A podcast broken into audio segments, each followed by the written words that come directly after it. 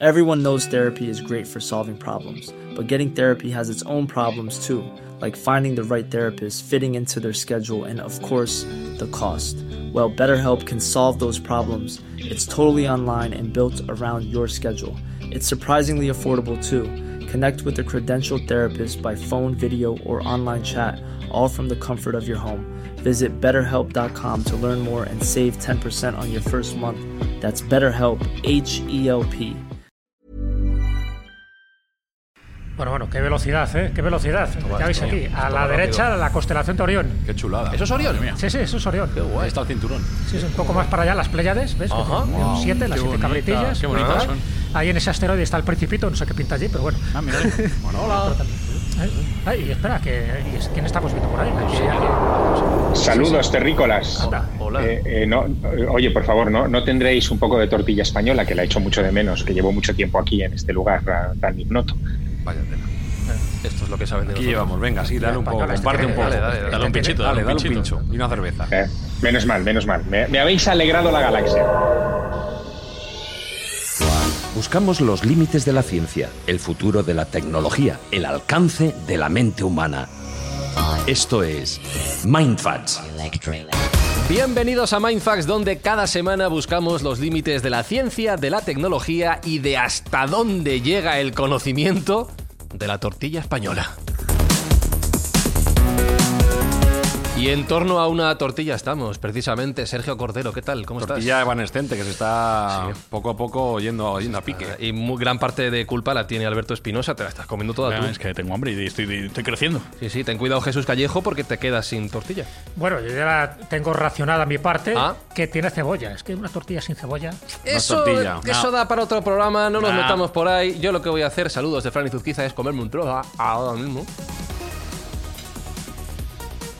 Bienvenidos, perdón, eh, por hablar con la boca llena, a la segunda temporada de Mindfax, que ya veis que venimos con, con ganas de dar guerra. Y además, en este curso tenemos un objetivo en mente que nos cambia un poquito la dinámica habitual de lo que venimos haciendo en Mindfax. Sí, bueno, ya sabéis que Mindfast es una herramienta de hacer el bien y es un programa que básicamente lo que quiere es ayudar a hacer buenas acciones en el mundo. El año pasado, la temporada pasada, eh, ayudamos a diferentes organizaciones, a niños enfermos, eh, ayudamos contra el COVID, pero hicimos varias acciones parciales. Este año queremos hacer una acción más ambiciosa, que sea única, y la vamos a hacer con colaboración, en colaboración con la asociación Ayuda y Aprende, que va a, a tratar de hacer una acción mucho más global y de más alcance.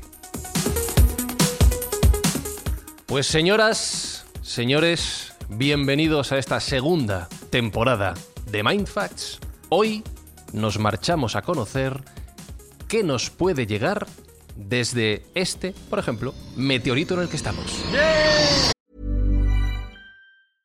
Everyone knows therapy is great for solving problems, but getting therapy has its own problems too, like finding the right therapist, fitting into their schedule, and of course, the cost. Well, BetterHelp can solve those problems. It's totally online and built around your schedule. It's surprisingly affordable too. Connect with a credentialed therapist by phone, video, or online chat, all from the comfort of your home. Visit betterhelp.com to learn more and save 10% on your first month. That's BetterHelp H E L P.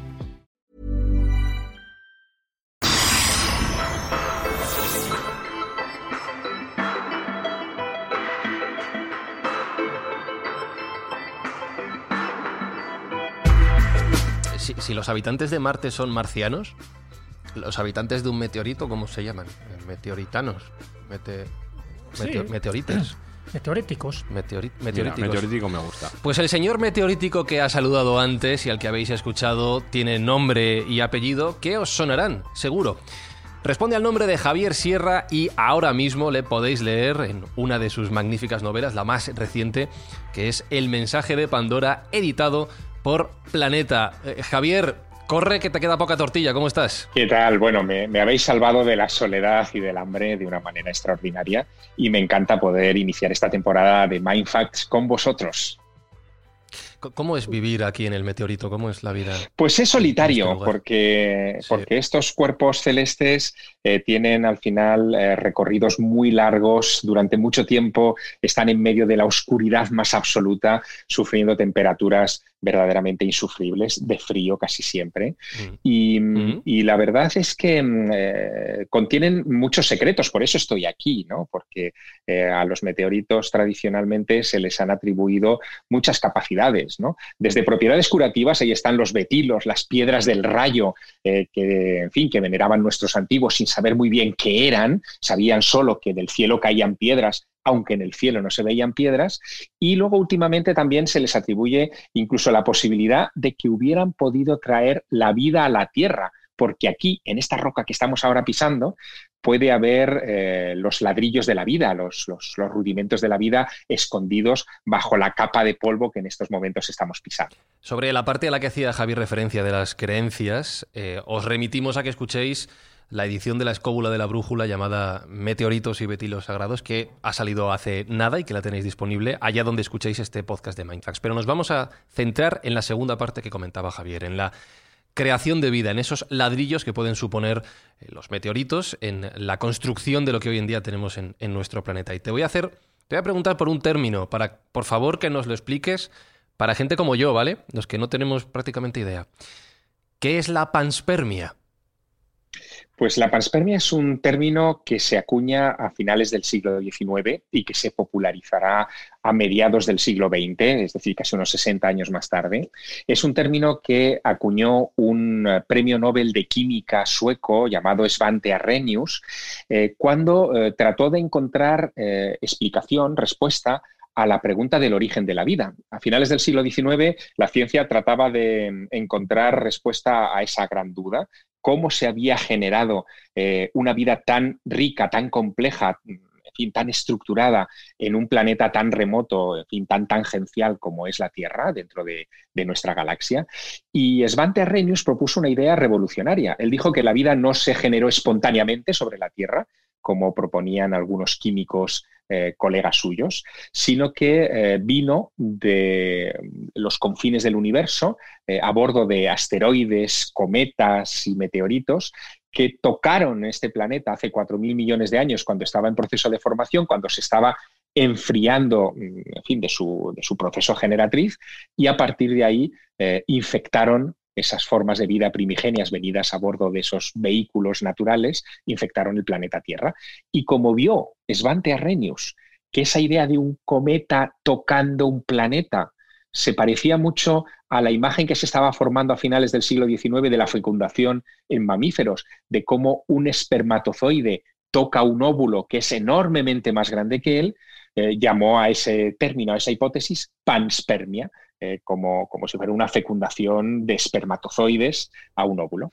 Sí, porque esperma creo que es una palabra griega que significa semilla, ¿no? Exacto. Viene un poco el término de panspermia. Lo que hace Arrhenius, ¿no? cuando publica ese famoso artículo en 1903 que crea una pequeña revolución en el mundo científico, lo que hace Arrhenius es hablar de una teoría relacionada con la paspermia que luego se llama radiopaspermia, ¿no? porque él decía que eran las partículas de polvo aceleradas por la radiación estelar, pues la radiación de las estrellas que nos llegaba aquí, se portaban estas bacterias, estos virus y llegaban a la Tierra y luego es la radiopaspermia, a diferencia de otra que era la litopaspermia, diciendo que no venía por la radiación estelar, sino más bien dentro de, un meteorito. Hubo controversia ahí, ¿no? Por esas distintas percepciones.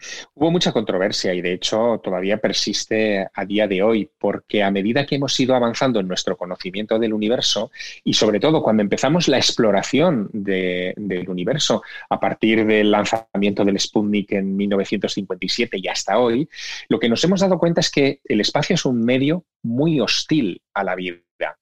Y no solamente me refiero a la ausencia de oxígeno, por ejemplo, eh, o a la, ausencia aparente, luego si queréis hablamos de esto, de agua en, el universo, sino sobre todo a la presencia de radiaciones ultravioleta que laminan la vida conocida.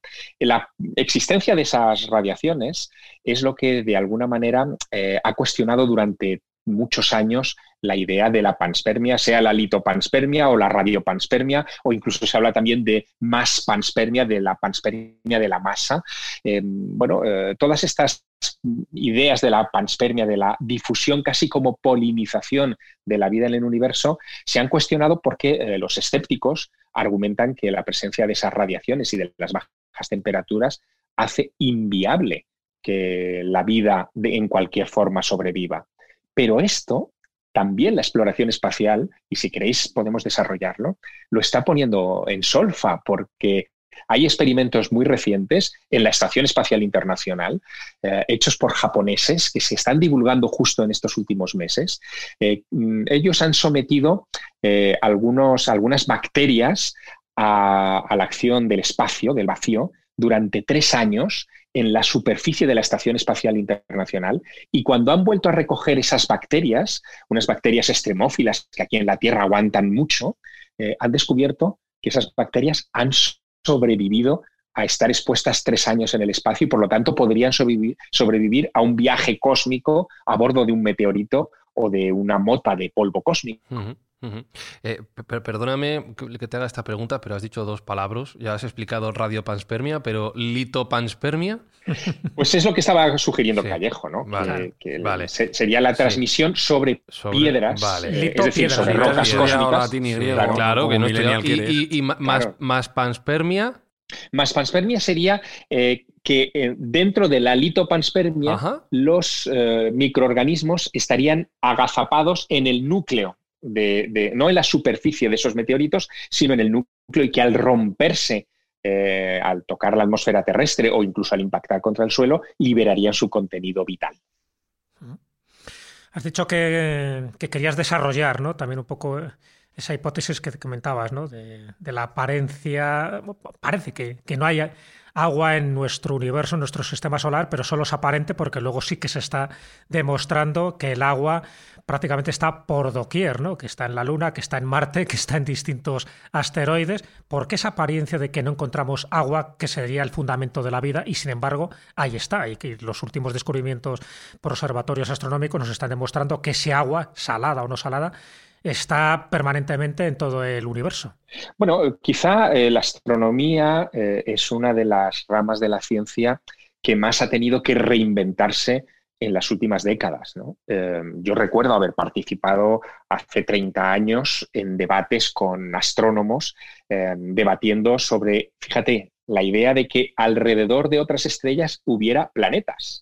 Eh, esto se cuestionaba incluso desde la astronomía porque no se habían detectado, ¿no? No, podíamos decir si en Alfa Centauro, a 4,2 años luz de nosotros, eh, las estrellas de, ese sistema eh, tenían alrededor rocas sólidas gravitando en forma de planetas. No se podía decir.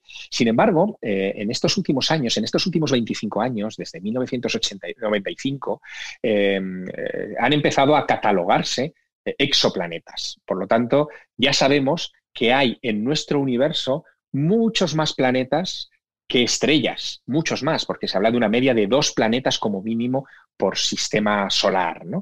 Y lo que también ha avanzado mucho en, ese, eh, digamos, en esa mentalidad de los astrónomos es eh, la idea de que estos planetas puedan albergar condiciones para la vida. El último censo de planetas potencialmente habitables, es decir, que se encuentren a una distancia de sus estrellas similar a la que la Tierra tiene respecto al Sol y que puede mantener, por lo tanto, una temperatura media, ni muy fría ni muy cálida, puede mantener agua en estado líquido. Bueno, pues el número de planetas así que hay solo en nuestro sistema solar, eh, perdón, en nuestra galaxia, es de 6.000 millones de planetas potencialmente habitables. 6.000 millones de mundos equivale a decir que podríamos poner a un terrícola, a un terrestre, en cada uno de esos mundos sin salirnos de nuestra Vía Láctea. Es, una barbaridad. ¿no? Son planetas que pueden tener agua. Sabemos que el agua está en todas partes, tú lo has dicho muy bien, Jesús. Eh, se encontró agua en la Luna, la, misión, la misión Clementín eh, hace unos años detectó importantes masas de agua en el polo sur de la Luna, que es hacia donde se dirigen ahora chinos, norteamericanos y, eh, en fin, eh, todas las potencias que quieren conquistar la Luna o reconquistar la Luna, porque saben que ahí podrán establecer bases. Hay agua en Marte, a muy poca distancia de la superficie marciana, eh, bajo el suelo de Marte hay masas importantes de hielo que pueden ser, por supuesto, explotadas. Hay agua en los satélites jovianos, en los satélites de Júpiter. en fin, el agua parece que es una constante universal. Así que si hay muchos millones de planetas ahí fuera que pueden tener agua, como tienen agua nuestros cuerpos más cercanos, las posibilidades de que haya vida son enormes. Claro. Ahora, las posibilidades de que salte de un mundo a otro eh, bueno, eso es lo que habría que explorar y lo que defiende la panspermia. aquí me gustaría hacer una apreciación eh, que un instituto tan célebre como el de investigación perrotográfica y geoquímico de Nancy en Francia ha determinado que el agua que tenemos en la Tierra bien podría haber sido por meteoritos. O sea, que el agua no se, hubiera, formado exclusivamente en la Tierra, sino que también hubiese venido de fuera formando los océanos. Y lo han demostrado eh, comparando las condritas que han detectado en algunos meteoritos con el, tipo de agua, el, tipo de isótopo que encontramos en nuestro agua. Y se han dado cuenta que hay similitudes del 95%. Con lo cual, bueno, es hay una trazabilidad que puede ser que, que, exista esa posibilidad, que el agua que tenemos también haya venido de fuera. Bueno, es que durante el proceso de formación de nuestro sistema solar pasaron muchas cosas.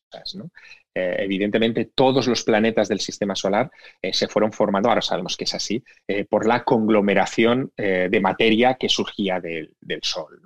lo curioso de este asunto es que antes de que Júpiter adquiriera ese tamaño mm, colosal, el planeta Tierra eh, recibía muchos más impactos eh, de, rocas cósmicas que los que hoy recibe. Hoy muchos de esos eh, meteoritos se desvían hacia Júpiter por, la acción de la gravedad. pero hace nos protege, es un escudo. Pero hace 4.000 millones de años, en el proceso de formación de la Tierra y de, buena parte del sistema solar, no teníamos ese escudo y por lo tanto recibíamos muchas más piedras de hielo eh, que trajeron el agua al planeta Tierra. Es decir, que nosotros somos un planeta eh, cubierto mayoritariamente por agua porque aquí recibimos muchos impactos de esas rocas estelares según esa apreciación. Eh, esto nos da una visión que también es muy paradójica, ¿no? Ahora va a resultar que los mares son de origen extraterrestre y que la vida, nosotros, somos también extraterrestres. lo cual crea cierta inquietud ¿no? en ciertos estamentos científicos. Pero bueno, es verdad un poco lo que decía Sergio, lo que estás comentando tú, que muchas de las cosas que ahora consideramos que tiene vida, vida inteligente, puede venir de fuera y se va demostrando poco a poco con distintos descubrimientos, sobre todo meteoríticos. Sabes que una de las razones por la, por la cual la teoría de Arrhenius cayó en el olvido es porque hubo un químico, Paul Beckerer, que decía que ningún germen, ninguna bacteria, ningún virus podía llegar a la Tierra sencillamente porque quedaría destruido por la radiación ultravioleta por las bajas temperaturas. Pero en 1969 apareció un meteorito de esos en Murchison, eh, muy cerca de Victoria, en Australia, de 5.000 millones de años, ni más ni menos, donde se encontraron 74 aminoácidos, 250 tipos de hidrocarburos y también las cinco bases que forman el ADN y el ARN.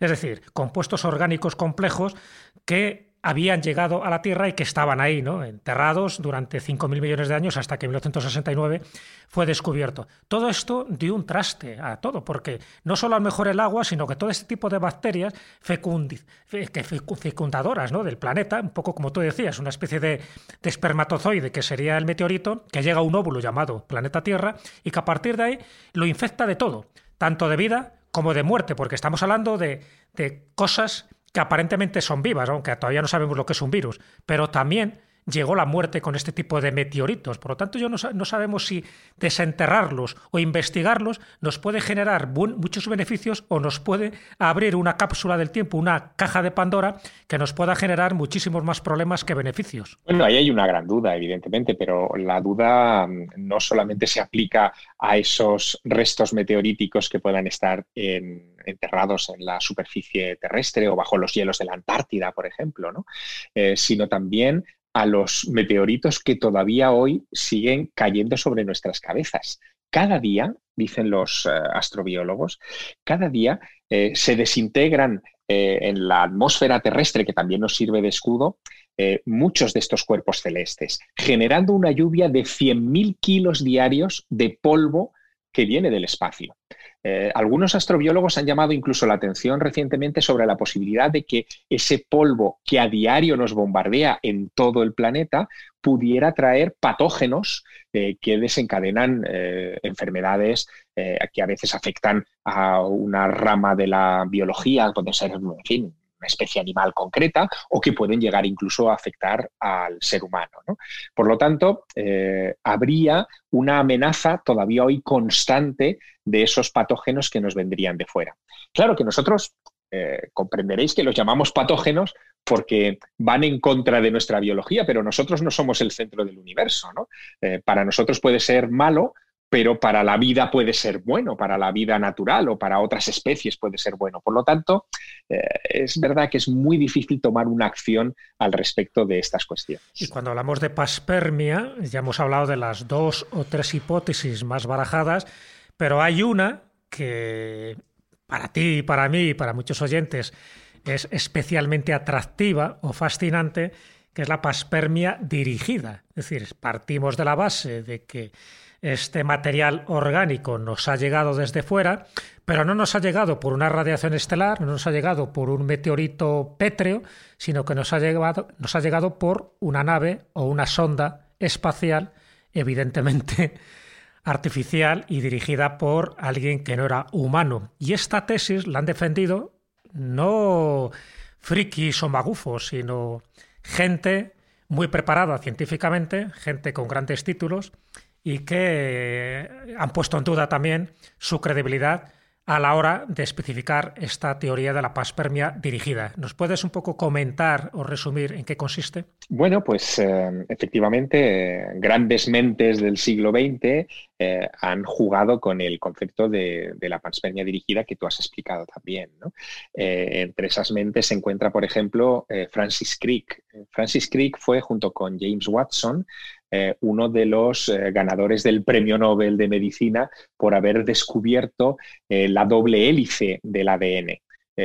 imaginaos, uno de los proponentes del ADN que cambia de alguna manera el rumbo de la historia de la medicina para siempre, de repente se descuelga en uno de sus libros con la idea de que el ADN es tan complejo como fundamento, como rudimento de la vida, que necesariamente tiene que haber sido eh, modificado o retocado artificialmente por alguna clase de inteligencia, porque a él no le cabía en la cabeza que un ADN primitivo encontrado en bacterias de hace eh, millones de años eh, pudiera tener una estructura, fin, tan, tan elaborada.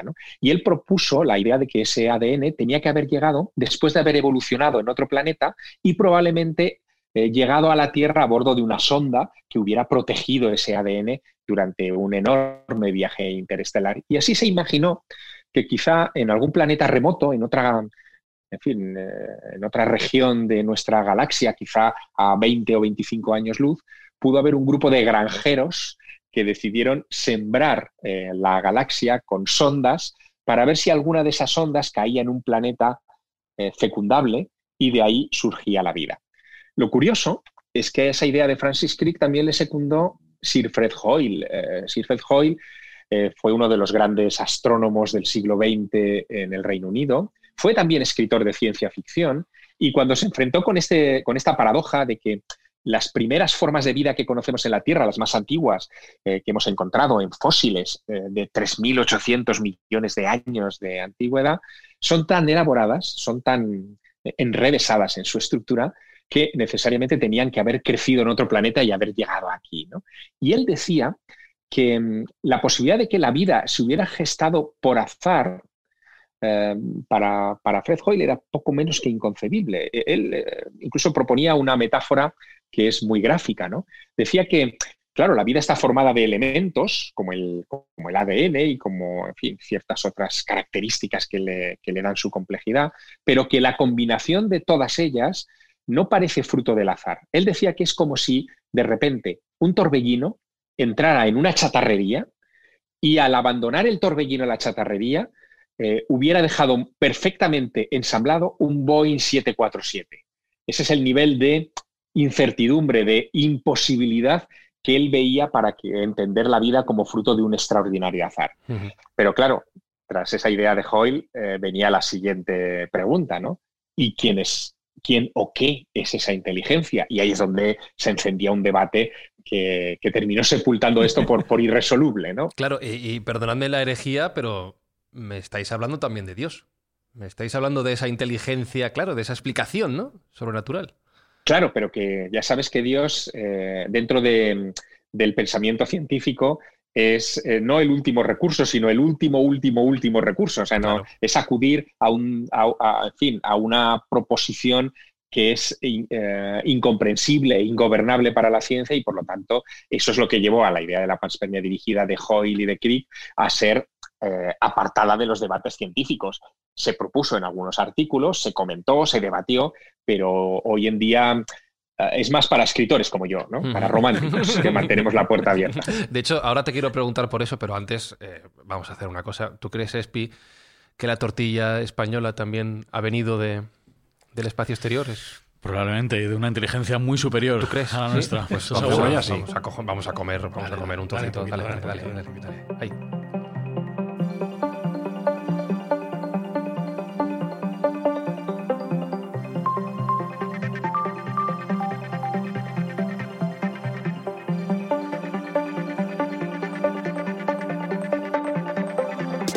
Está buena, ¿eh? está buena. Decías de la cebolla, no vamos a entrar en ese debate. Siempre, ese, Es, ese es, peor casi que el teológico. Que no entremos ahí, que Siempre con cebolla. da para un programa de Mindfax solo para esa cuestión. Pero Javier, claro, la pregunta que te quiero hacer, porque habéis explicado ya diferentes teorías, cómo la ciencia ha ido investigando, ha ido apartando esa idea de Dios, por supuesto, y esas explicaciones de último recurso, como, como decías. Pero a medida que la investigación científica y espacial también avanza, la que hacías referencia al principio del episodio, la creencia en la verosimilitud de una posible panspermia, de la posible llegada de la vida a la Tierra del, exterior, se va haciendo más factible. Quiero decir, a medida que la ciencia avanza, ¿los científicos creen más en esta posibilidad o no? Pues eh, el partido está muy enfrentado, ¿no? Eh, porque eh, sigue siendo predominante la idea de que la vida es fruto de un azar que surge de, la materia inorgánica. Eh, la proposición que se hizo también a mediados del siglo XX de Miller y Urey de que existió una sopa primordial en los océanos primigenios de este planeta, que fue bombardeada eh, por electricidad y por grandes cambios en la estructura atómica de aquellos mm, momentos de formación del planeta, eh, es la que gana terreno, digamos, en las explicaciones convencionales. Es decir, que nosotros seríamos fruto de un azar cósmico. ¿no? Pero claro, frente a ello está nuestro mayor avance que, cada, cada, año es mayor, eh, de la estructura del universo y de cómo funciona el universo. El hecho de que hayamos encontrado exoplanetas, que hayamos encontrado agua, que haya exoplanetas que sabemos que tienen atmósfera de oxígeno por, en fin, por, la naturaleza espectral de la luz que nos llega a nosotros, nos está diciendo eh, que eso de la casualidad de partir de materia inorgánica a la orgánica que ocurrió en el planeta Tierra, eh, pues, pues eh, va, perdiendo, va perdiendo fuelle porque eh, todos esos elementos están en toda la galaxia y por lo tanto podrían dar pie a, una existencia de vida mayor y mucho más antigua y que podría desde luego difundirse tal y como, como proponen los panspermistas. ¿no? Pero cuidado, también aquí yo creo que hay una lucha si me apuráis, casi filosófica, ¿no? casi de, concepto. Esta idea de la panspermia se parece mucho a lo que se creía en el mundo antiguo de cómo funcionaba mm, la naturaleza. Los griegos eh, ya defendían la idea de que lo macrocósmico no era sino un reflejo aumentado de lo microcósmico. Hay incluso una frase atribuida a un dios híbrido eh, griego, greco-egipcio, que es Hermes Trismegisto, que dice que así como es arriba es abajo, que todo lo que hay en el universo, en la parte superior y grande, también se produce en lo, en lo infinitamente pequeño, que lo em, astronómico se parece mucho a lo cuántico. Y ese debate está en la ciencia contemporánea hoy, ¿no? Y la panspermia eh, abogaría por defender un concepto que es intuitivo y que viene del mundo de los antiguos griegos, nada menos. Si partimos ya de, esa base, ¿verdad? Que a través de la panspermia pues ha sido fecundado el planeta Tierra de muchísimas cosas, gérmenes, aminoácidos, el ARN, ADN, de todo lo que se nos puede imaginar, ¿no? Y a partir de ahí se ha compuesto pues muchísimas formaciones de vida, algunas de ellas inteligentes. Eh, vamos a entrar en un terreno pedregoso, ¿no? Ya que hablamos de meteoritos. Y es que eh, si con un meteorito puede llegar la muerte, que se lo digan a los dinosaurios hace 66 millones de años, también puede llegar las pandemias. Y tú en la novela, de una forma muy, muy inteligente, esbozas que a lo mejor la gripe española de 1918 o el SARS del 2002 o el coronavirus del 2020 puede venir, no porque tú lo digas, sino porque lo dicen algunos científicos, puede venir de algún meteorito. Y hubo uno que cayó en el noroeste de China el 11 de octubre del 2019. Y creo que un discípulo de Fred Hoyle mantiene una teoría bastante heterodosa. ¿Cuál es? Sí, fue la mano derecha de Fred Hoyle, de hecho. Eh, el doctor Chandra Wickramasinghe, eh, él es nacido en Sri Lanka, pero es ciudadano británico y actualmente dirige el Centro de Astrobiología de Buckingham en el Reino Unido, eh, se dio cuenta, viendo las noticias, que el 11 de octubre de 2019 un gran meteorito fue visto y filmado por las cámaras de tráfico de la ciudad de Son Juan, a unos 2.000 kilómetros de, Wuhan. Y mm, una semana y pico después de, aquel acontecimiento, eh, escribió una carta a The Lancet, a la gran revista médica británica, y también a las autoridades de la Organización Mundial de la Salud, advirtiéndoles que por el tamaño de ese meteorito, por las características de ese meteorito, con toda seguridad habría podido atravesar la atmósfera em, sin desintegrarse del todo y podría contener patógenos que eh, desencadenaran una pandemia en la zona. Bueno, él lo advirtió, pero nadie le hizo caso. Eh, cuando en diciembre de 2019 las autoridades chinas, el último día del año, reconocieron que se estaban enfrentando a una pandemia, eh, algunos volvieron la cara hacia, hacia esa carta del doctor Wickramasinghe. En realidad, no era la primera vez que advertía de una cosa del género. ¿no?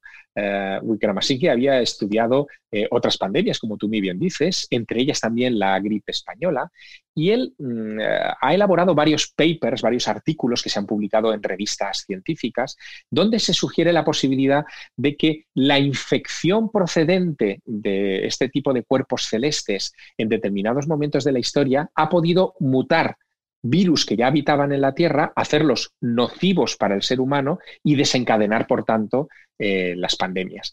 No solo habla de virus, habla también Wickramasinghe y otros astrobiólogos, por ejemplo, del efecto de los rayos cósmicos, que, es algo que, ya se estudia desde hace, desde hace muchos años. La Tierra es bombardeada sistemáticamente, de manera permanente, por rayos cósmicos que vienen de las profundidades del universo. Son rayos que emiten las estrellas, también nuestro Sol las emite, pero son rayos de una gran concentración, eh, invisibles por supuesto, eh, que eh, sabemos ya que son capaces de alterar, por ejemplo, la memoria de nuestros ordenadores.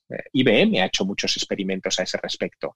Son capaces de alterar el ADN de algunos cultivos bacterianos. Hay algunos cultivos que se vienen examinando desde hace 30 años, precisamente para determinar el impacto de los rayos cósmicos sobre ellos, y se ve que en determinadas concentraciones los rayos cósmicos provocan mutaciones. Por lo tanto, dice Wickramasinghe, la unión de estos elementos exógenos al planeta Tierra podrían estar provocando el origen de algunos virus nocivos y no los podemos eh, encarar con mayor eficacia porque sencillamente se nos hace difícil de concebir que algo exógeno al planeta Tierra pueda influirnos. Pero la ciencia va a terminar demostrando, al menos ese es el camino que parece que se abre, que somos eh, un rinconcito de la galaxia muy expuesto a este tipo de influencias. Bueno, yo he llegado a este punto, lo que quiero hacer es un llamamiento a todos los siguientes de Mindfacts eh, para que si que dejen actuar lo que estén haciendo en este momento y salgan todos corriendo a comprar el mensaje de Pandora de Javier Sierra, porque bueno, todo este avance que nos han dado viene súper bien contenido en el libro, que es una novela deliciosa que se devora en una tarde y que además está fantásticamente documentada, como todas las obras de Javier Sierra. A mí personalmente me encantó. Y quería hacerte una pregunta, Javier. Yo quería preguntarte si crees en el principio de mediocridad que dice que nosotros no somos observadores privilegiados y que todo lo que ha pasado en la Tierra pues no tiene por qué no ser exactamente igual el resto del universo, con lo cual la vida que tenemos nosotros podría ser más común de lo que nosotros nos pensamos o hasta ahora nos hemos pensado. ¿Cuál es tu opinión? Bueno, es, eh, es, un principio yo creo que bastante lógico. ¿no? A medida que vamos conociendo lo que ocurre en latitudes lejanas a nuestro planeta, nos damos cuenta de lo vulgares, entre comillas, que somos. ¿no? Eh, hablábamos antes del agua. Si el agua vino del espacio a bordo de esos cometas eh, que la diseminaron y, que se volvió líquida al, estar en un planeta cercano a su Sol que permitía esa licuación del hielo, eh, porque eso no se va a poder producir en muchos otros rincones de una galaxia tan grande como esta. es verdad que durante muchos años eh, también la ciencia ha, pecado de antropocentrismo. Eh, todo lo veíamos desde nuestra perspectiva humana y de nuestro eh, lugar en un planeta pequeño que hemos conseguido transformar y más o menos nos creemos que dominamos. Pero, pero esto no tiene por qué ser así. Yo creo que la naturaleza es mucho más grande que el ser humano, que está mucho más presente como vida en toda la, en toda la galaxia y que nuestra, nuestro acercamiento a ella tiene que ser también mucho más humilde. Eh, debemos perder la soberbia y ganar en curiosidad. De hecho, por pura estadística, si ya conocemos, solo son los que conocemos, ese dato que has dicho antes de 6.000 planetas. 6.000 millones. Parecidas a la Tierra. 6.000 millones, perdón, de planetas conocidos eh, con condiciones parecidas a la Tierra malo será que alguno no tenga bicho. Bueno, la famosa ecuación de Drake. Claro, claro. Bueno, es que fíjate, la ecuación de Drake, que lo que calculaba, eh, eh, eh, claro, estamos hablando de una ecuación que se formula en los años 60. Em, lo que calculaba Drake era la posibilidad de que se hubiera desarrollado en esa inmensidad de mundos tipo Tierra alguna civilización inteligente, ¿no? Y esa ecuación se ha revisado. O sea, uno de los factores que la hacen complicada es el factor tiempo sabemos que una civilización en condiciones óptimas eh, puede vivir alrededor de unos 10.000 años. ¿no? Ese es el cálculo óptimo que se hace. Hasta ahora, ninguna civilización en la Tierra ha sobrevivido 10.000 años, probablemente por la influencia de cambios climáticos severos. ¿no? Pero si nos ponemos positivos, pongamos que una civilización puede aguantar 10.000 años, eh, digamos, creciendo y evolucionando. ¿Qué posibilidad hay en un universo de bueno, unos 13.500 millones de años de antigüedad que coincidan dos civilizaciones inteligentes y se comuniquen. ¿no? Ahí es donde eh, está la dificultad de la ecuación de Drake. Ahora se ha revisado en fechas recientes y se calcula que el número de civilizaciones con las que potencialmente podríamos establecer un contacto en nuestra galaxia es de unas 30. No son muchas. No, no lo son. Estoy pensando que si al final Francis Crick tuviera razón, y por ahí pueden ir los tiros, porque no solo él, sino otros científicos defienden esa paspermia dirigida, eso daría la razón a muchísimas leyendas diciendo que al final somos creación de los dioses a su imagen y semejanza. O sea, han venido en naves espaciales, son sondas, para engendrar una vida y una vida muy parecida a la de los dioses que antes diseminaron con sus genes pues este planeta para, para su uso y disfrute, ¿no? Con lo cual, al final, todas las teogonías, todas las, los génesis, todas estas leyendas que hablan de la creación de los dioses de la raza humana, tendría su razón de ser, todo encajaría. Bueno, en el mensaje de Pandora yo juego un poco con eso, ¿no? Y con, lo que entiendo que fue eh, el conocimiento intuitivo que encerraban los mitos. Eh, fijaos, el, mito que da título a mi novela, el mito de Pandora, eh, ya es un mito que en sí mismo yo diría que es la representación perfecta de la panspermia. ¿no? Eh, lo que dice ese mito es que Zeus, enfadado con el ser humano porque eh, había mm, aceptado el fuego de los dioses que les había entregado Prometeo, decide castigarnos. ¿no? y nos envía para castigarnos una caja herméticamente cerrada con todos los males en su interior. Esa caja es abierta por Pandora en la superficie de la Tierra y de ahí surge, en fin, la madre de todas las pandemias y, se acaba con la edad de oro de una humanidad no consciente, una humanidad feliz probablemente porque era ignorante. ¿no? Bueno, pues eh, desde un punto de vista metafórico se parece mucho a la idea de la panspermia, de que algo viene de fuera y al abrirse, al tomar contacto con el suelo, nos infecta. Los griegos intuitivamente, como tú muy bien dices, Jesús, eh, ya presumían que nosotros no éramos el centro de todo, sino que éramos consecuencia de algo que se había gestado en otras latitudes, que claro, ellos llamaban el Olimpo o el cielo, pero que en cualquier caso no estaban aquí. Y muchos de esos pedruscos caídos del cielo se convirtieron, como tú decías al principio, en betilos. ¿Ha tenido tanta importancia la génesis de las religiones estas piedras caídas del cielo que fueron luego veneradas como piedras sagradas? Pues mira, una de las eh, religiones eh, más longevas de la historia em, y que, em, en fin, está, digamos, en la base de muchos otros cultos, que es la religión egipcia, de los antiguos egipcios, nace a partir precisamente de la idea de una piedra llegada del cielo.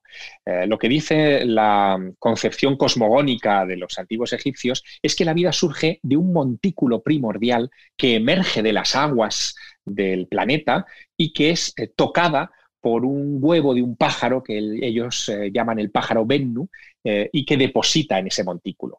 Ese huevo, que recibe el nombre de Benben, es un huevo de un aspecto muy particular, no es un huevo ovoide, es, un huevo de aspecto triangular, metálico, que los primeros sacerdotes del antiguo Egipto eh, rescataron del desierto y colocaron sobre una columna, venerándolo en la ciudad de On, lo que los griegos llamarían más tarde Heliópolis.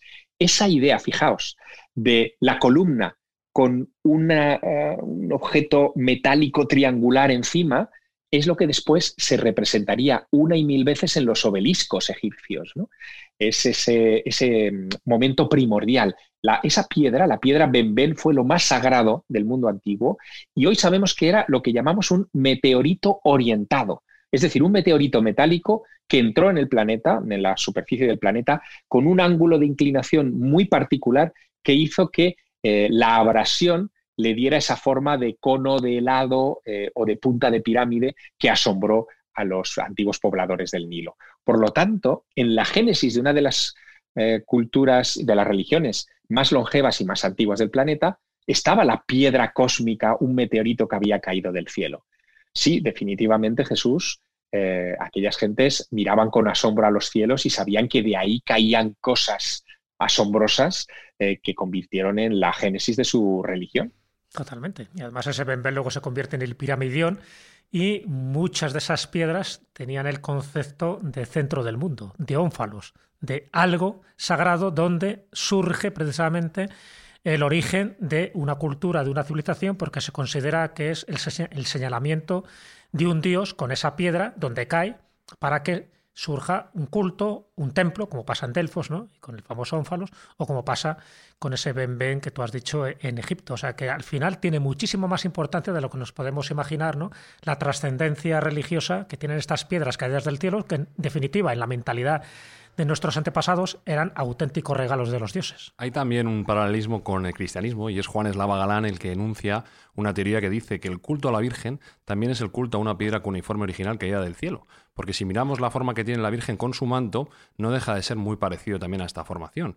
Y él dice que no es extraño encontrar vírgenes talladas en piedra con este tipo de forma que también podrían tener una correlación. O sea que incluso podríamos encontrarlo en, sitios más cercanos. Sí, lo podemos encontrar en sitios más cercanos y en, a ver, en la propia, en la propia Biblia está el famoso sueño de Jacob, eh, y se ha interpretado en muchas ocasiones que la piedra sobre la que se acuesta eh, Jacob es una de estas piedras meteoríticas, un betilo, ¿no? Como, como diría Jesús, que vendría precisamente el término de ahí, ¿no? De Betel, la casa del Padre.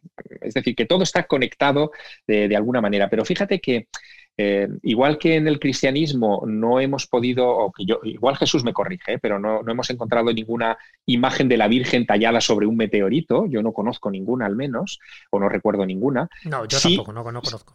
Sin embargo, en Oriente sí, sí que se han encontrado estatuas de Buda eh, talladas en piedras meteoríticas. Y ahí hubo una que persiguieron incluso los nazis eh, hace, hace 50 años, eh, que, bueno, que, tenía su, gracia. ¿no? Sí, una estatua incluso de Atenea y creo que de Cibeles se hizo una sobre uno, de los meteoritos, ¿no? que era el famoso meteorito o la estatua de Pesinunte. O sea, que es verdad que al final tiene muchísimo más importancia de la que podemos pensar como bien dice Javier en su novela, los meteoritos, estas piedras que hay desde el cielo, tienen mucha importancia a nivel mitológico, a nivel histórico y sobre todo a nivel científico. Yo creo que lo has contado de una forma perfecta para darnos cuenta de que, cuidado, vamos a mirar hacia el cielo, pero no pensando como los celtas que el mundo se va a terminar con, un, con una lluvia meteorítica, sino sencillamente porque de ahí pueden llegar muchísimas aplicaciones a nivel científico y de muchas cosas que ahora mismo ignoramos y que no dejan de ser señales, señales, o como diría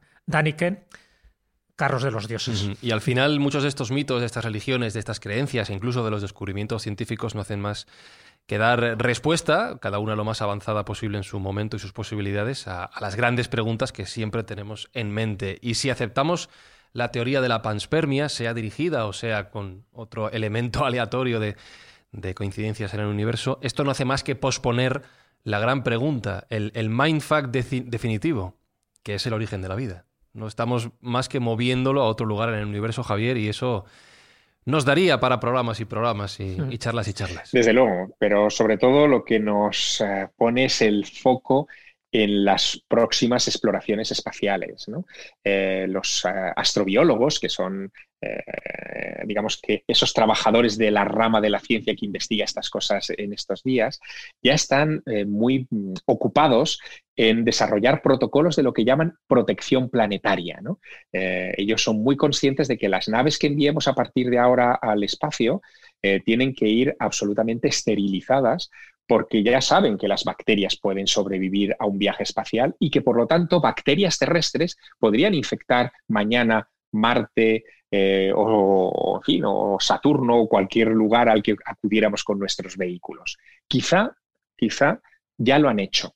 Quizá las Mariner ya infectaron Marte, eh, quizá incluso las misiones Apolo ya infectaron la Luna. Eh, no podemos estar del todo seguros porque ese concepto de la protección planetaria es muy reciente, pero tiene que ver con este cambio de mentalidad en la astronomía tan interesante que ya aboga porque la vida es un fenómeno vulgar en el universo. Y estoy muy de acuerdo con que los planetas se protejan de nosotros.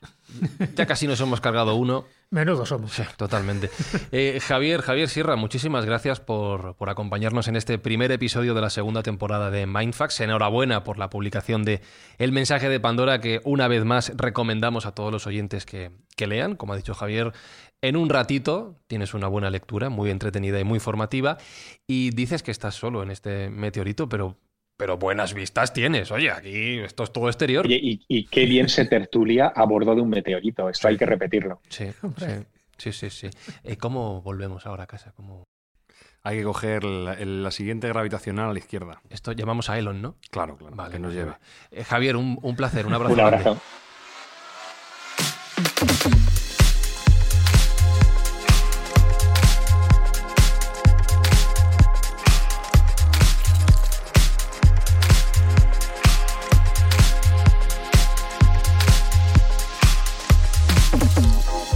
Bueno, Espi, has estado de espectador de lujo. Bueno, te he visto muy callado. Aprendiendo muchísimo. Ah, ¿Has aprendido? Mucho, siempre. ¿Mm? Joder, además, siempre aprendo con Sergio Cordero y Jesús Callejo, pero ya teniendo a Javier Sierra que vaya lujazo, pues increíble. Madre mía. Sergio Cordero, a ver qué hacemos ahora en el segundo episodio de Mindfax para mejorar esto. Pues va a ser muy, muy difícil, porque con un invitado de tal calibre va a ser muy complicado mejorar esto. Pero bueno, déjame que antes de cerrar el episodio cuente algo que se me ha pasado al principio.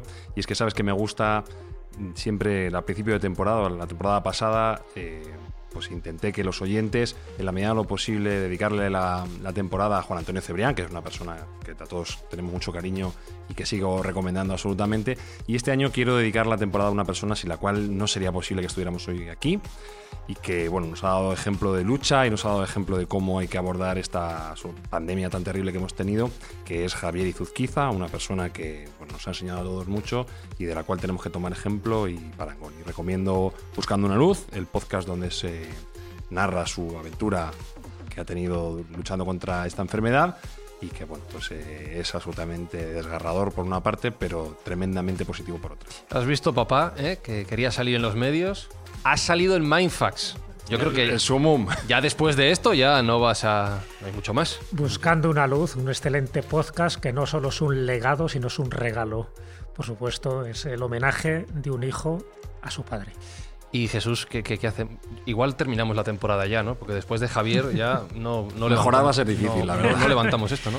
Bueno, pero qué mejor forma que empezar con un gran maestro, con un gran investigador, con un gran divulgador como es Javier Sierra y además un gran amigo. Entonces, yo creo que a partir de ahí, que, y además yo le llamo el hombre talismán, es decir, es cualquier cosa que él toca lo convierte en oro, como el rey Midas y lo convierte en oro sencillamente por conocimiento, por simpatía, por amistad y por el cariño que siempre demuestra a todos los que le queremos. Pues gracias Espi, Sergio, Jesús, gracias a todos los que habéis estado ahí esta semana, gracias por supuesto a Javier Sierra. Dentro de siete días hacemos un nuevo viaje desde aquí, desde Mindfax. Abrazos, saludos, besos de Fran y Zuzquiza. Lo voy a hacer porque llevo mucho tiempo sin hacerlo. Chao, chao, chao, chao, chao. Mindfacts llega cada semana a tus oídos a través de Spotify, Apple Podcast, Evox, Google Podcast o tu aplicación favorita. Búscanos en redes sociales. Somos Mindfacts. Buenas noches. Hace un momento los embajadores de Estados Unidos en todos los países del mundo han dicho a los jefes de Estado lo que ahora les diré yo. Es un poco complicado y nos llevará algún tiempo, así que espero que presten atención y escuchen lo que tengo que decir. Hace poco más de un año, dos astrónomos norteamericanos, Marcus Wolf y Leo Biederman, estando en la cima de una montaña en Arizona, Shh, un momento, algo en escuchad. el cielo que les causó una gran preocupación. Un cometa. Pero el cometa estaba...